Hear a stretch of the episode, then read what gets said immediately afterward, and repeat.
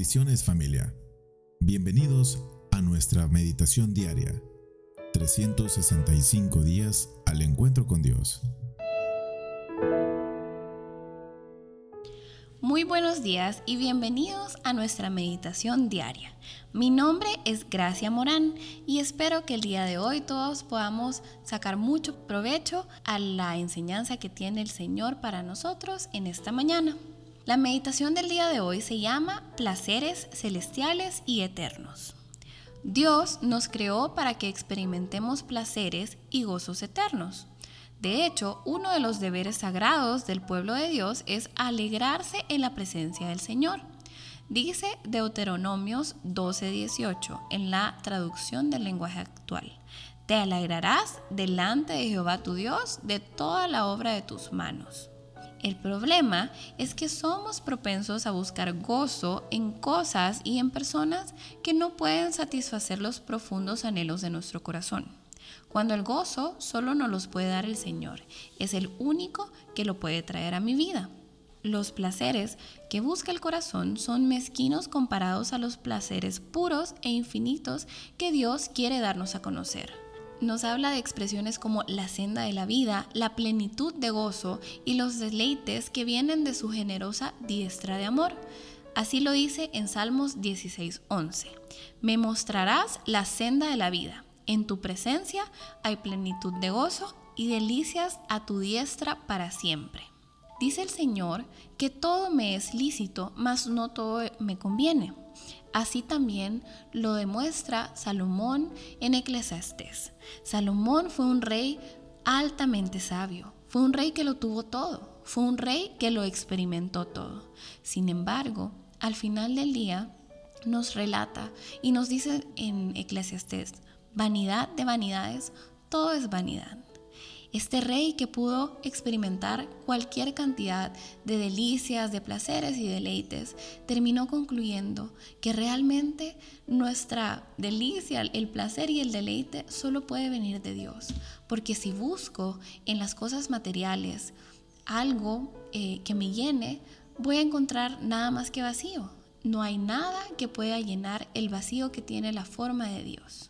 Eclesiastés 2.24 dice, lo mejor que podemos hacer es comer y beber y disfrutar de nuestro trabajo. He podido darme cuenta que eso es un regalo de Dios.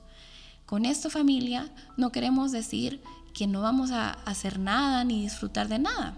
Como lo dice Salomón en la palabra del Señor, todas estas cosas son regalos de Dios, pero no podemos verlas como la recompensa y como el fin eh, del camino como, como a lo que tengo que llegar, sino que son una añadidura.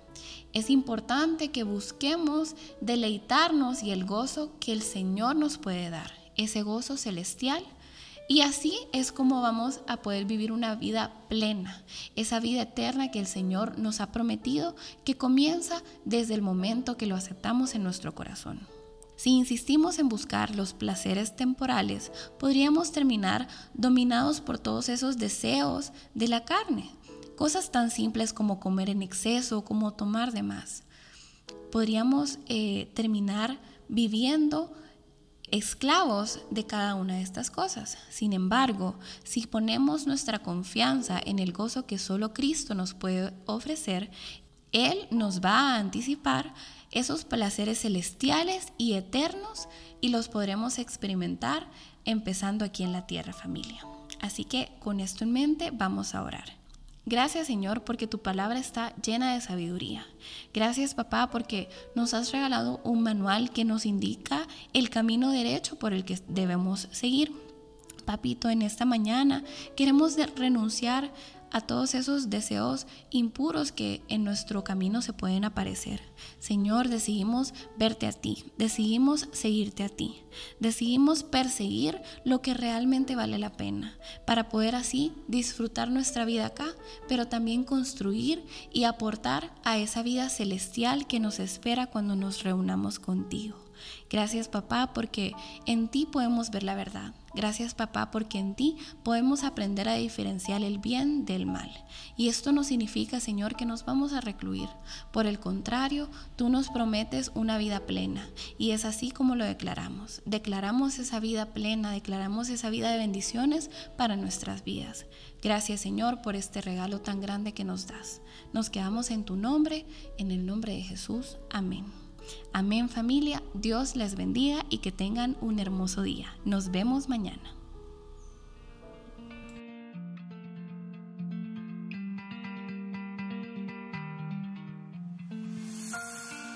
Síguenos en nuestras redes sociales. Puedes encontrarnos como www.centicity.org o en Facebook como Iglesia Centicity El Salvador.